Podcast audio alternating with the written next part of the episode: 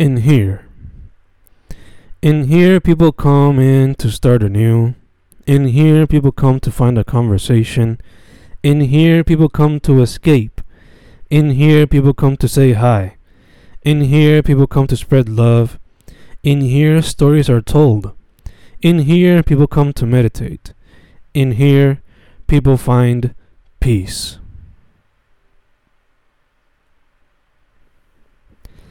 Their piece of peace. The customers keep arriving and the artists get little to no breaks. But this is their deal. This is their trade. This is where they found a way to survive. This is where they found a way to escape. This is their piece of peace. The harmonica. The harmonica plays loudly in the background as I write this poem and wait for my brother to get fresh and clean like Andre and Andre. And customers arrive to escape their realities, even if it's for a while. And customers in waiting stare at their phones looking at what they find in the World Wide Web. Good God, I feel old after saying World Wide Web. But I keep watching. Money being exchanged, hair falling on the floor gently, chairs being spun around, legs being shaken, and even more customers arriving. It is a hard trade, working as the artist currently called a barber. Una promesa. My last three visits to the barber shop haven't been regular. In the first, I got a cerquillo and a beard trim. The second, I took my little bro to get cut, and the third was the same as the first. Now, this may not seem that weird, but every time my girl asks me, ¿Cuándo te vas a recortar? I just have to tell her the same thing I tell my barber. Estoy haciendo una promesa. A job opportunity. I sit here waiting to get a fresh shave, and I only have two things in mind you and this job opportunity that's about to fall on my lap. I'm a little nervous, I'll be honest, but I think about the positives. Somewhat of a steady income so I can finally save some money for our future wedding. Medical plan, retirement plan, all good things despite the relocation. But I'm looking forward to the new challenge. Maybe it'll help me focus and I'll finally finish my thesis. After the stress of a work heavy day. After the stress of a work heavy day, a good shave or a good haircut are the most relaxing things one can get. But a good way. Don't think I've ever been here before, and if I have, it's only been once, cuando era Fernandito. Hoy acompaño a Rick, while Dad waits for Abuela to get her hair done. Hace tiempo que no vengo pa Santa Isa. It feels different, but not in a bad way, but a good way.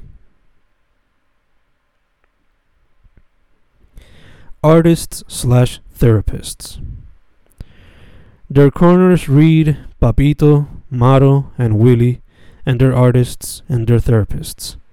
They create a work of art while providing a great moment of conversation. Sometimes they don't even talk, they just listen to you and your problems, and it's great. Because at the end, you end up looking fresh and feeling fresh. Cial. La dueña se refiere a Sears con la palabra Cial y me parece peculiar. Me encanta. No soy fan de la lingüística, siempre me era un problema en la uni, but I've always loved the way language grows and changes, y la manera en que el boricua crea su vocablo. Y si quieres ver el lenguaje del pueblo, nunca viene mal ir a una barbería. Chisme. Chisme, chisme, chisme y más chisme. Como cuatro cuentos, como cuatro chismes. Todos a la misma vez dentro del salón, y yo hago lo mejor de documentarlo todo. Una obra de arte. Snip, snip, snip, y caen los pelos. Chick, chick, chick, y caen más pelos. Unos minutos después, una obra de arte. Solo un momento. Ush, juxtaposed by loud voices telling stories. Solo un momento en un salón de belleza.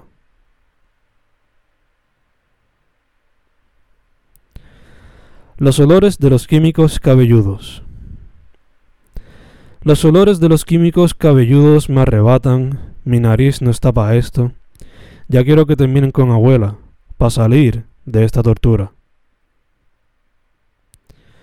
Marilyn Monroe Obsession. Aquí tienen una obsesión con Marilyn Monroe, cuadro en todos lados de una ícona de la belleza.